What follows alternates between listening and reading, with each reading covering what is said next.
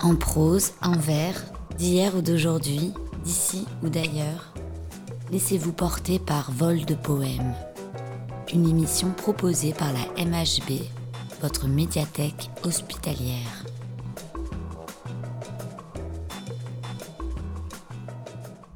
Printemps de Bretagne.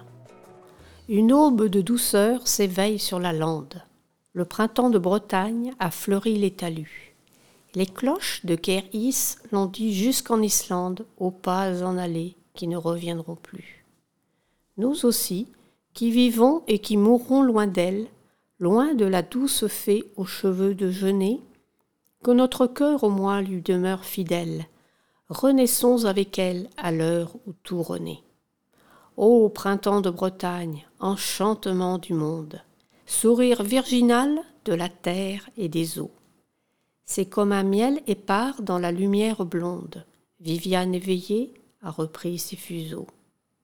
File, file l'argent des aubes aprilines, file pour les landiers ta quenouille d'orphin, de tes rubis, charmeuse habille les collines, ne fait qu'une émeraude avec la mer sans fin.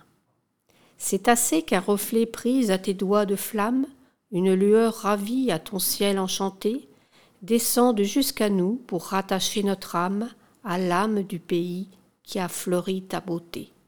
Charles Le Gothique, 1863-1932.